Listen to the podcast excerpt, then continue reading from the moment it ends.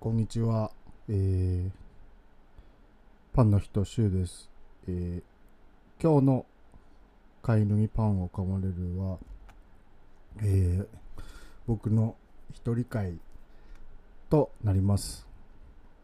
えっと、一人会やるにあたって、何しようかなと思ったんですけど、まあ、なんか、好きなものについて、話したいなと思って。であのー僕小説があ小説がっていうか読書が好きで。で特に小説が好きなんですけど。で小説の中でも特にあの SF とかファンタジーものが好きなんですけど。あのなんか小説が好きとか読書が趣味っていうとなんかなんだろう。すごい文学っていうものってすごいなんかなんか高尚なものというかなんか知的だしなんか良いものとされてるイメージがあると思うんですけどなんか見識が得られたりとか教訓めいたものが得られるんじゃないかっていうイメージあるかなと思うんですけどなんか実際その、ま、読書が好きな趣味趣味読書みたいな感じのあの僕からすると全然そんなことなくてなんかまあ割と時代性で言ったらすごくまあ取り残されてるメディアだと思うしメディアというかまあ芸術だと思うしそのなんか現代だったらと特に日本だともう小説とか文学とかよりも漫画とかアニメの方が今を生きる上で刺さる言葉とか生き方とかそれこそその教訓とか、まあ、若者にとっては特に教訓とかを得られるっていう意味ではそっちの方がすごく良い影響が得られるなんかもの現代だと特にものかなと思うんですけどまあじゃあまあそれはなんか時代とともに文学っていうもの自体が衰退していってるからだと思うんですけど母数が減っていってでじゃあなんでその自分が読書とか小説がの何が好きかっていうとなんかそのまあ一つはなんか自分のペースで読めるというかすごいまあ読書ってすごい時間がかかるとかいうイメージあると思うんですけどそれはまあまさにその通りでなんかゆっくり吸収できるというかそのスローなペースが自分に合ってるっていうのとあとはそのなんか文章から自分の脳内にその言葉からイメージするものを脳脳内に上げていってその頭の中で別の世界脳の中で別の世界を構築できるっていうのが自分にとってはすごく良くて僕は割と考えすぎてしまう性格というかあの癖があるので、まあ、仕事とかでそういういろんななんかモヤモヤしてる時にそういう自分が好きな小説とかを読んでその頭の中を本当にガラッと別のバージョンというか別の世界にあのが構築できるのでそれがすごく自分の役に立ってるなと思ってすごい好きな僕が好きなポイントです。でえっとまあ今日はその小説についてというよりなんかその自分が好きな小説家について話したいなと思ったんですけどえっと村上春樹がすごい好きで。でまあなんか多分その好きな小説家の中だと 3, 3本の指に入るぐらい好きなんですけど、まあ、他に好きな小説家だと上橋直子とか小野寺文則とか岸優介とかまあ割と SF とかファンタジー寄りなんですけど。でなんか村上春樹ってすごくが好きっていうと割となんかバカにされるというか、まあ、自分でもちょっと恥ずかしいなっていうのがあってあんまり今まで言ってこなかったんですけどでもなんかすごい好きなのになんでバカにされなきゃいけないんだろうと思ってでなんでバカにされるのかなっていうのを考えてみたらやっぱりそのめちゃくちゃメジャーだからというかめちゃくちゃ売れてるからだだからかなと思うんですけどね。でそれは何でかっていうとまあその村上春樹独特の文体というかやれやれとかあとはなんかそのまあ今まですごくたくさんの作品を彼は残してますけどあのそのストーリーラインが大体いつも一緒とかあとはなんかそのセックスしすぎとかあとはもうその女性蔑視がもうとにかくすごいというか、まあ、時代性錯誤というかそういうところでまあバカにされるポイントがたくさんあるのでまあネタにしやすいというか、まあ、売れてるからこそなんですけどだから結構なんかバカにされてんのかなと思思いました。でもなんかそのけなすのはねやっぱ簡単なのでどなんなんでも。今日はなんかそのまあどうせ一人なのでえっと好きなポイントとかまあその村上春樹ってすごい名前がすごい先行しててまあちょろっと読んでみたけどあんまりハマれなかった人とか何本か読んでみたけどやっぱり好きじゃないとかあとはなんかその村上春樹ってなんでそんな売れてんのとかなんか実際どういうその評価をされてるかというかとかをまあ軽軽くというか僕が知り得る知り得た情報の中ですけどあの伝えてまたそれで村上春樹とか小説とかを読んで聞いた人が読んでくれてでそういう感想とかを言い合えたらすごい嬉しいなと思ってちょっとざらざくっと話してみたいと思います。でなんかまあ村上春樹がなんかどういう感じでまあ、デビュー当時なんかあのなんていうのかな、まあ、そもそも村上春樹がデビューした時って「まあ、風の歌を聴け」っていう作品でデビューしていきなり賞も取ったんですけどすごいその分断というかその界隈がすごいざわついたというか革新的だみたいなすごいやつが出てきたみたいな感じで大騒ぎになってでそのまあどういうポイントそのデビュー作の「風の歌を聴け」がまあどういうところがすごかったかっていうと評価されたポイントっていうのはえっと文体だったみたいなんです。でなんかそのまあそれまでの日本文学とか文壇とか純文学の伝統としてまあなんかその主人公のドロドロした内面とか、まあ、自分自身の嫌な本音とか感情の揺れとか自分自身の醜い部分みたいなところを明けっ広げにその路悪的にあの正直に描くものっていうのが日本人の日本文学として素晴らしいってされてたんですけどでそれが純文学の伝統みたいな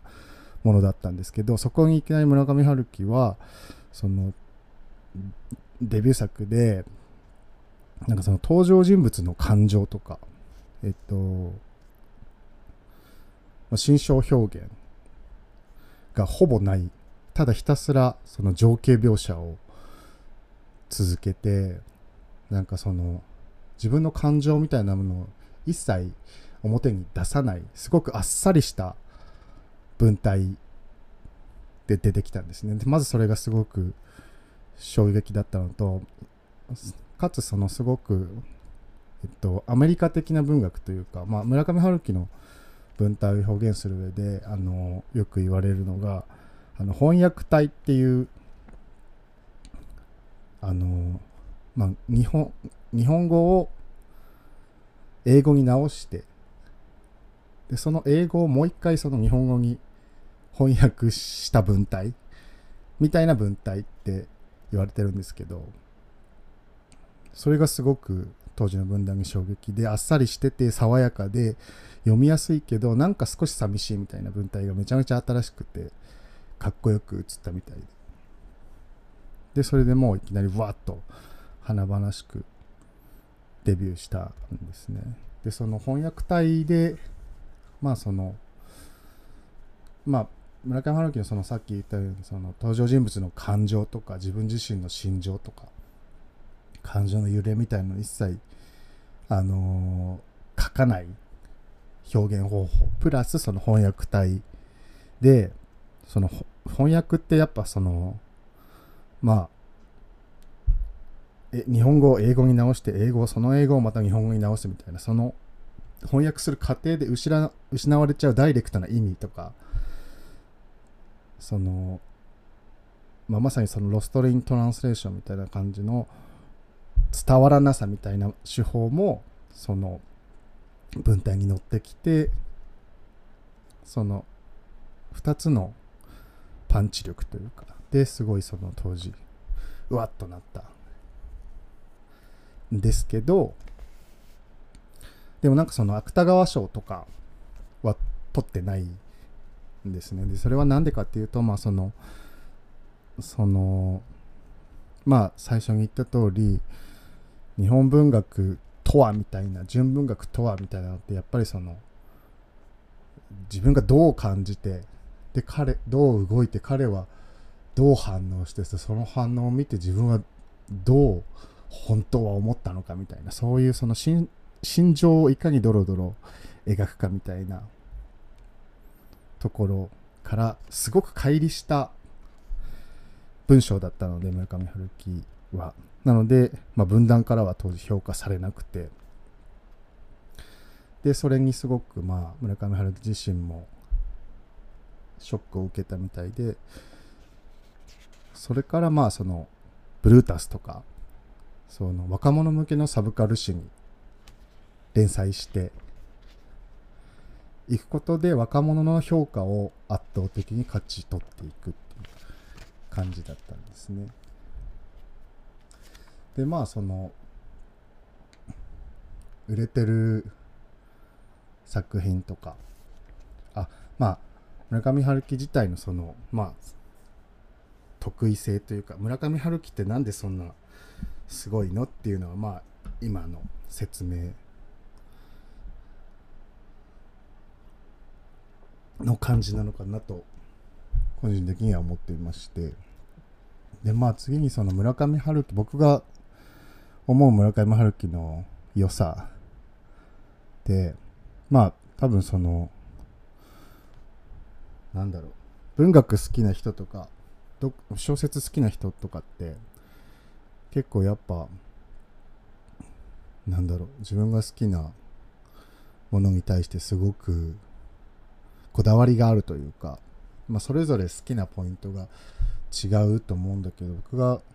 村上春樹の小説ですごいいいなと思うのはなんかあのまあその文文体がとにかく特殊なのでそれが僕はすごい好きなんですね。でそれなんか文体が好きっていうのはどういうことかっていうとなんかそのまあ、最初に言ったようにその文章から自分の脳内に一回吸い上げてその自分の脳内でその小説世界を構築してるからなんかその読んで小説を読んで読み終わってその日常に戻った時にその小説の空気感とかその小説世界の雰囲気がやっぱりその日常の生活に戻った時にも少し残ってて頭の中に。でその感じで日常に戻るのでなんかそれがちょっといつもより日常世界がよく見えたりするんですね。なんかよく見える気がするというか。それはやっぱそのえっと映画とか漫画とかアニメとかとは明らかに違う感覚というかそれはその自分の脳内で独自で構築した世界があるからそれを引きずってしまうというか日常の地続きにその世界観があるというか。だからその小説を読んだ後自分の世界も少しちょっと綺麗に見えるというかいい気分で暮らせるっていうのがすごいある。でそれがその村上春樹の小説がすごい僕にとってはその効果が大きいっ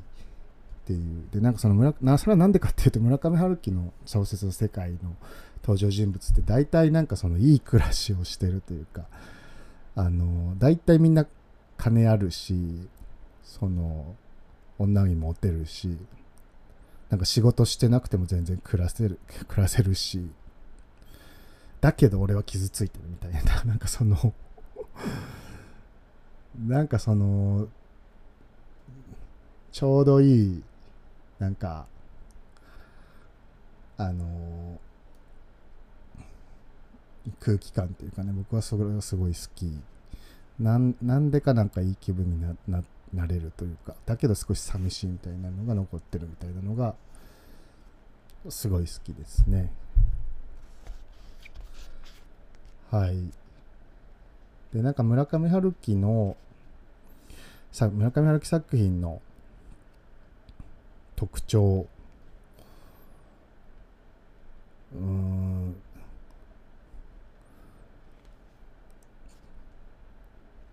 を言うとえっと大体そのうんと長編村上春樹の特にその長編作品で大体なんかその特徴が似ててまず一つはその世界自分が暮らしてる世界と距離を置きながら俯瞰して見てるそのどうしようもない日常っていうのがあって。で2番目にその自分の内面の世界自に自分では自覚してない内面の世界で起こってる葛藤とか苦悩とかそこでもがく様っていうのが内面の世界が現実世界にだんだんと侵食してくるみたいな話が多いんですね。でこれってなんかその世界系の元祖っていうか、まあ、世界系ってわかるか世界系ってそのまあエヴァンゲリオンとかがよくあの代表として言われるんですけどなんかその世界系の定義としてなんかその実際の現実世界とかは関係なくて自分の内面とか自分の感情と自分が好きな人自分と自分の好きな人との間に起こる感情とかその間の大切なものが全てみたいな、まあ、ものなんです。ですけどその世界系と言われるものの元祖みたいなあの作品の特徴があるかなと思います。すごくだからまあエゴイスティックだしすごく個人的な話ですね。で3番目にまあその全部をそのまあ自分その主人公の主観を徹底して排除した文体で、まあ、さらっとおしゃれに表現してる。でまあその何が言いたいかっていうと結局僕と君の関係性。それだけが大事なんだよっていう話。が多いかなと思います。でその長編のストーリーラインとか構成物とかも大体一緒で たくさん村上春樹、あの長編作品出してるんですけど1984とか騎士団長殺しとかねじ巻き鳥クロニクルとか世界の終わりとハードボイルドワランダランドとか色彩を持たない田崎作るとか大体その出てくる構成物は一緒です。でまあストーリーラインはなんかその大体喪失なんか妻が去ってったりとかなんか恋人がいきなりいなくなったりとか浮気相手のとこに行っちゃったりとかですごいもう悲しいみたいな僕は失ってばかりだみたいなところから始まってそれを発見したり取り返すための旅の中でまあそのいろんなものができて出てきてまた再発見してでその結果どうするっていう。でどうするっていうこともないんですけど。まあそういう話の流れですね大体。でキーワードとしては消失感とか突然離れていってしまう妻恋人。でなぜか女にモテまくる主人公。でまあ自分はあのやりたくないんだけどその女に押し倒されちゃってしょうがなくセックスしてしまう。でも自分はやりたくないんだけどまあなぜかガチガチに勃起してるチンコで行きたくないんだけどあの止めどなく射精してしてしまうチンコ。しかも中出し絶対してしまう。でそのあのしょうがなくセックスしてしょうがなく射精してしまったらそのそれがそのチンコとマンコを通じて異世界とコネクトしてでその実際にはセックスしてない自分が大好きな女の子遠くにいる女の子がなぜか妊娠してしまうみたいな展開がすごく多い。で、まあ全、まあ大体の作品に出てくるのがメタファーとして、えっと、穴とか地下世界とか、まあその現実世界とは違う、あの、ドロドロした世界。で、そこに住んでいる怖いモンスターみたいな。などなど。その作品長編作品の構成物としては大体一緒でこの辺もなんかまあアンチにすごい叩かれているポイントかなとは思いますでえっと村上春樹の初期の作品はそのまあ今言ったストーリーラインとその構成物を使ってそのどうしようもなさとか、まあ、人生のどうしようもなさとかまどうやっても失われていってしまうみたいなことにフォーカスされていてでそれをまあつらつらつらつら表現してそれに対するじゃあ何なの？っていう答えは結局提示されないものが多い。喪失感全体を覆う喪失感っていうのがすごいテーマで。でもなんかそれが最近の作品だとだんだん変わっていってる気がして。まあ基本的なテーマとしてはその失われてしまうみたいなことはどうしようもないみたいなのは変わってなくて。でもその、まあ、再発見の旅の果てとかなんか頑張った結果として得られる希望っていうのはまあもしかしたらあるかもしれないねみたいなあのー、結末にだんだん変化してきているのかなと思います。でもこれもなんかやっぱり時代性がすごい関係してる気がして、村上春樹さんがデビューした時とかはすごく、まあ、ものがもう飽和していて、あのー、なんだろう、もうこれ以上求めるものは何もないしみたいな。で、その、まあ満腹感が時代的にあったからこそ、まあ、その喪失っていうのがすごく強調されてたと思うんですけど、まあ、今は全然違う時代なのでその時代に合わせて、まあ、作品の空気感とかも変わってきてるのかなと思います。なので僕はすごい最近の作品の方がすごく好きです。ただまあそのエンタメ性としては最初の頃の作品もすごくフレッシュであの勢いがあるのですごく好きなんですけども。でまああとはそのさっきも言ったように時代性みたいなもので言うとそのもう明らかにそのジェンダー感が古すぎてまあこれはすごくそのいろんな人に叩かれてる一番大きなポイントかもしれないんですけどまあとにかくさっきも言ったようにその女の人がすごくものとして消費されているというかまあそのまあセックスに関してもそうだし基本的に村上春樹作品だと男性はその全然誘ってないのに女の人がどんどん寄ってきてすごいすぐまたがってくるみたいな。でやれやれみたいな感じでセックスしてでやれやれみたいな感じで射精してしまうみたいな。まあとことところからもすごい分かりやすいんですけどまあそういうジェンダー感みたいなのがすごく古いなっていう。それはもう最近の作品でももう相変わらず古いなっていう感じで。だからこそなんかその女の人とかはあんまりこれ読めないんじゃないかなっていうのはすごい思いますね。でもなんかすごくそれは僕に関して言うとすごいあのゲイだからというかその辺はすごくスルーできるうんポイントではある。まあうん、本当はまあいけないことかもしれないんですけどそこまで気にせず読めるっていうのはもうその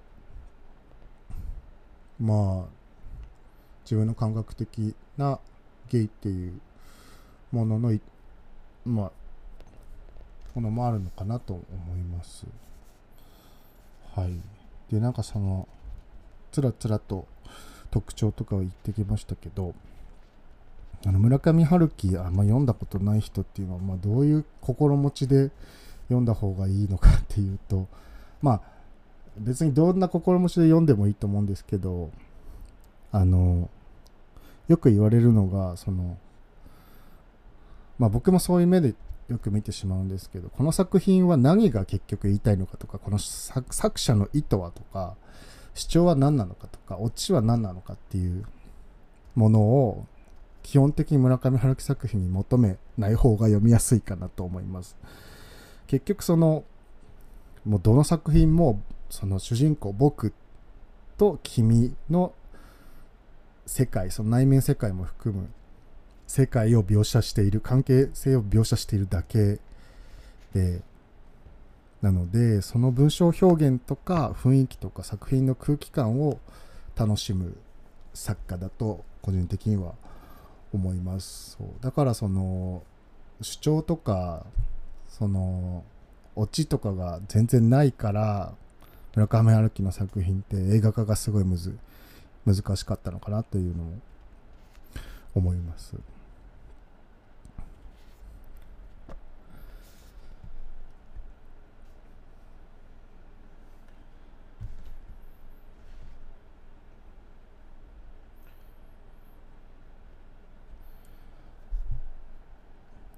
で村上春樹の文体のまあ一つの魅力というか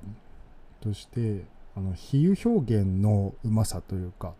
独特の比喩表現っていうのがあって。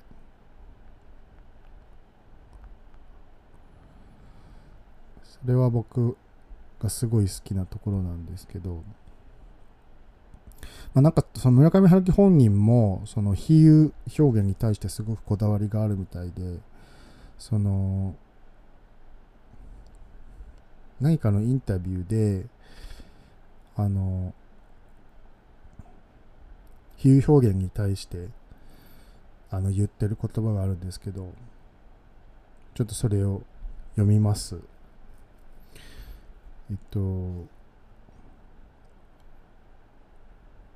村上氏はチャンドラーの比喩に私にとって眠れない夜は太った郵便配達人と同じくらい珍しいというあるというのがあると断ってこう続けています。これは何度も言ってることだけどもし私にとって眠れない夜は稀であるだと読者は特に何も感じないですよね。普通にスッと読み飛ばしてしまう。でも私にとって眠れない夜は太った郵便配達人と同じくらい珍しいというと、へえと思うじゃないですか。そういえば太った郵便配達って見かけたことないよなみたいに。それが生きた文章なんです。そこに反応が生まれる、動きが生まれるっていうことを言っていて、まあすごくその通りだなというか、あのー、こういうなんか変な比喩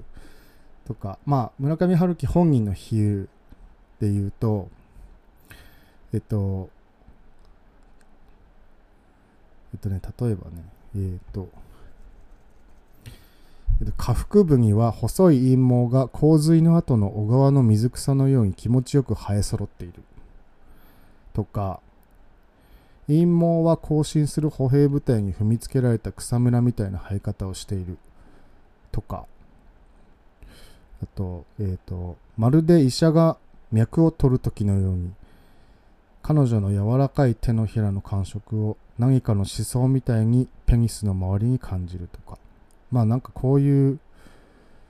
比喩表現が、なんだろう、すごい独特で、そういうとこが、そういうとこも魅力の一つかなと思うので、そこもちょっと、あの気にして読んでみると面白いかなと思います。そう、比喩表現ってなんかその、やっぱりその村上春樹本人も言ってるように、なんかその普通の言い回しで言ったと、言ったら情景描写だったりしたら普通にスッと読み飛ばしてしまうんですけど、その、独特な比喩表現とか、その、イメージしやすい比喩表現を使うことによって、自分のその文章から頭の中に世界を作る上ですごくそのスッとイメージが湧きやすいというかその脳内の世界に追加しやすいワードがたくさん出てくるのでそれがすごく魅力かなと思います。はい。というわけでつらつらとあのこれ読んだことない人にとっては全く何を言ってるかわからない回だと思うんですけどそんな人にあの個人的に村上春樹の小説でおすすめの3冊をあのー、げてみたいと思います。えっと第3位は、えっと、風の歌を聴けです。まあこれデビュー作なんですけど、すごくこれも村村上春樹汁がもうすごい濃縮されてるというか、だけどすごいなんかさらっとしていて、なんか、なんだろう。これこそまさになんかその話の展開とかオチとか、なんか結局何が言いたいのっていう、まさに本当に話で、イライラする人も多いかもしれないんですけど、まあ、ね、すごいさらっと読めるし、うんと、本当にこれ空気感を楽しむ小説なので、あんまりその小説そんなに読まないっていう人でも、割となんか、なんだろう、読みやすい、まあ短いし本かなと思います。で、なんか村上春樹ってその、まあ、短編、中編、長編ってあるけど、まあ、彼自身も言ってるように、長編作家だと僕も思っていて、あのー、本当にその短編、中編とかは、本当に何、何この話みたいなのが 多すぎてまあそれはそれで面白いんですけど、でもやっぱ長編だとやっぱりその起承転結というかがすごくなんかゆったりしっかり描かれるというか情景描写とか、まあ、もう本当にくどいくらいしっかりできるのでその彼独特の世界観を構築しやすいのは長編だなと思います。で、2位、1位は両方とも長編で、2位が、えー、おすすめ2位が騎士団長殺しです。で、これは本当なんかめちゃくちゃ長いんだけど、うんなんかすごく好きな作品でしたね。なんか小説の面白さをなんかその説明するのってすごく難しいんですけどあのなんか村上春樹の小説スルスルスルっとその世界に入っていきやすいというかで騎士団長殺しはすごくそれがなんか顕著な小説だなと思ってて。であのすごくこれあのー、村上春樹の長編今までやってきた今まで出してきた長編小説となんかその本当に似たような話だし展開とかもあとその構成物とかも本当同じだしまあなんじゃこりゃっていう人も多いと思うんですけど僕がすごいハッとさせられたのはすごいラストでその結末がすごく希望にあふれていてなんかその村上春樹の小説でこんなにその希望を持って終われる読後感のいいというか小説は僕は初めてだったのですごくこれは大好きな小説なのでおすすめです。はい。で、1位、おすすめ、私がおすすめする村上春樹作品、第1位は、えー、世界の終わりとハードボイルド・ワンダーランドです。で、これ、もうダントツ1、ダントツ1っていうか、まあダントツでもないか。まあ全部似たような話だから、あんまりその、なんだろう、差はないんですけど、でもこれ本当、僕が友達に勧められて一番最初に初めて読んだ村上春樹の小説ですごく、F、SF 要素だったりとかエンタメ性がすごい強い作品です。でこれ結構初期の作品なんですけどまあその村上春樹作品の特徴としてそのなんか文体の空気感を楽しむみたいなあの紹介を今までずっとしてきたけどこのそのそういう何も起こらない系の小説を書く人たちって大体一回そのストーリーとか物語性みたいのにフォーカスする時期があると思うんですけどこれがまさにその契機となった作品なのかなと思っていてその最初にその空気感系の作品をボンボンボンって出した後にこの「世界の終わりとハードボールドラワンダーランド」ですごく物語性とかエンタメ性が強い作品を出してここでガラッと作風が変わったかなと思うんですけど、まあ、どういう話かというとこれあの世界の終わりっていう話とえっと、ハードボイルドワンダーランドっていう、あの話が二層構造というか、あの、並行して、あの、語られていくんですけど、だからすごく読みづらくて、だからその、最初、バーって世界の終わりの話が続いて、で、次の段段落というか、章で、ハードボイルド・ワンダーランドの世界がバーって語られていってそれの繰り返しなんですけどだからその慣れるまですごく読みづらいんですけどその最初の入り口をちょっと我慢して読み進めてもらうとどんどんどんどんハマっていくあのすごいあの吸引力が強い作品だなと思います。でその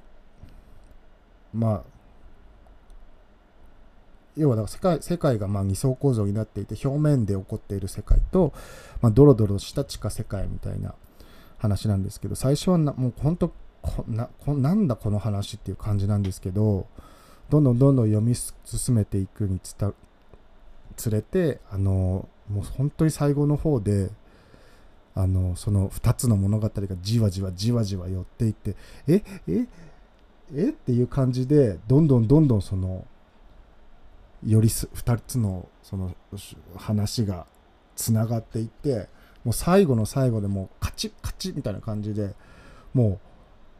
うはまっていくそのつながどんどんつながっていく。で最後にボンみたいな感じのエンディングですごいそのカタルシスがあるというかすごいあのなんだろうそのハマっていくそのつながっていく快感みたいなのがすごいあってこれはすごいあの本当にあのー読みにくいけどめちゃくちゃ面白いしなんだろう村上春樹の作品の中でもすごくなんだろうちゃんとエンタメしてる話なのででそれがすごいうまくいってるというかあの作品だと思うのでこれあのぜひ読んでほしいなと思います。はい。こんな感じであのちょっと自分でも何を話しているのかという感じになってしまったんですけどあのまあ少しでもこれ聞いてあのまあ読んでる人多いと思うんですけどあのもう一回